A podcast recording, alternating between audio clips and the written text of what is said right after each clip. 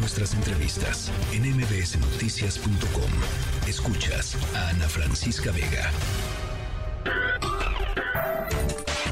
Diana Bernal en MBS Noticias. Diana Bernal, ¿qué tema nos traes hoy? Platícanos. Hola, mi querida Ana Francisca. Pues hoy me aparto un poquito del tema, más bien bastante del tema fiscal, pero nos vamos a... Sí. Échale, échale. Es que hay que hay que celebrar este mes de la diversidad y yo creo que la diversidad no nomás incluye a las personas humanas, sino también a todos los seres sintientes, ¿no?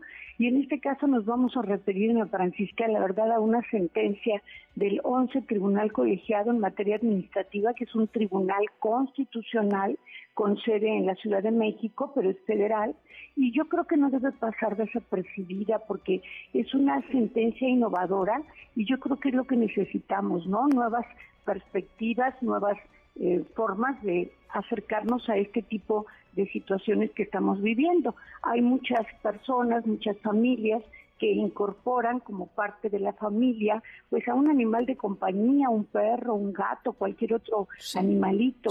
Y estos animales de compañía han sido reconocidos por este tribunal como miembros de la familia, de la familia de las familias, porque ahora no se debe hablar de familia, ya que puede haber muchos tipos de familias, como lo reconoce la Constitución.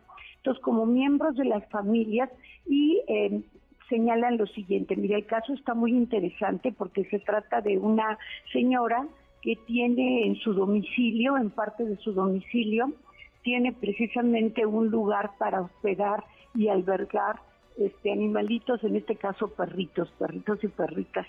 Y fue el gobierno de la Ciudad de México a hacerle una visita de inspección y le clausuró el local porque dijo que ese giro no se podía tener en la vivienda familiar porque no era un giro de bajo impacto y que por lo tanto no tenía uso de suelo para ese giro.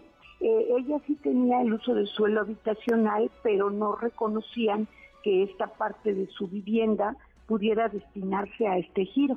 Sin embargo, el tribunal dijo que si era un giro de bajo impacto y ahí sí se fue pues hasta la reflexión dogmática, filosófica y de derecho comparado de que los animales de compañía como personas, no personas, perdón, como seres sintientes reconocidos por la Constitución, tienen este derecho a que la sociedad evolucione y se les reconozca como miembros de la familia. Por lo tanto, al ser miembros de la familia, las personas que tengan un negocio atendido por la familia, donde se cuide a los perritos, donde se les hospede perritos, gatitos, no tienen necesidad más que de presentar el aviso de funcionamiento, pero no requieren de un permiso especial. Básicamente esto es lo que dice esta sentencia y pues sí me pareció muy interesante poderla comentar contigo. Pues me encanta y, como tú dices, Diana, me encanta que eh, eh, en vez de eh, circunscribir o de cerrar, vayamos ampliando derechos y concepciones con respecto a lo que es la, la, diversidad de la vida humana, pues, ¿no? y, que, y, que, y que las leyes se acomoden también a, a esta, a esta sociedad cambiante y, y, más respetuosa de, de otros seres, más allá de los seres humanos, ¿no?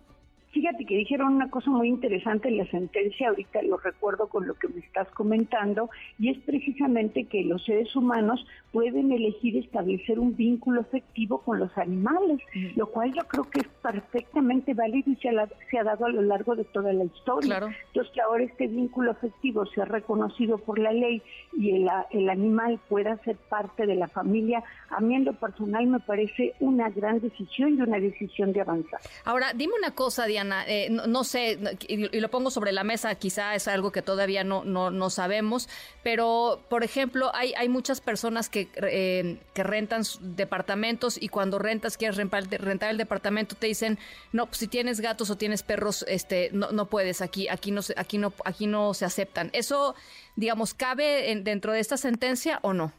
No, pero daría lugar a un amparo ya. en el cual se podría decir que se está haciendo una discriminación, porque la persona, pero como es otro particular, primero tendríamos que litigar en un tribunal civil y es un poco difícil, pero yo creo que sí este, es discriminación, aunque no se trate de una persona humana, sino de un ser sintiente. No sé si te acuerdas que antes, si no sé si todavía lo ponen, ponían, por ejemplo, parejas solas sin hijos, ¿no? Sí, claro eso también es totalmente discriminatorio.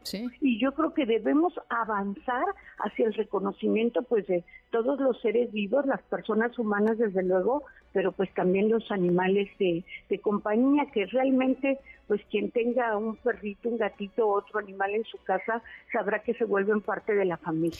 Totalmente. Y algunos con más privilegios, Diana. Sí, muy consentidos, mi querida Ana Francisca. Te mando un abrazo, Diana Bernal. Un abrazo, feliz tarde. Igualmente.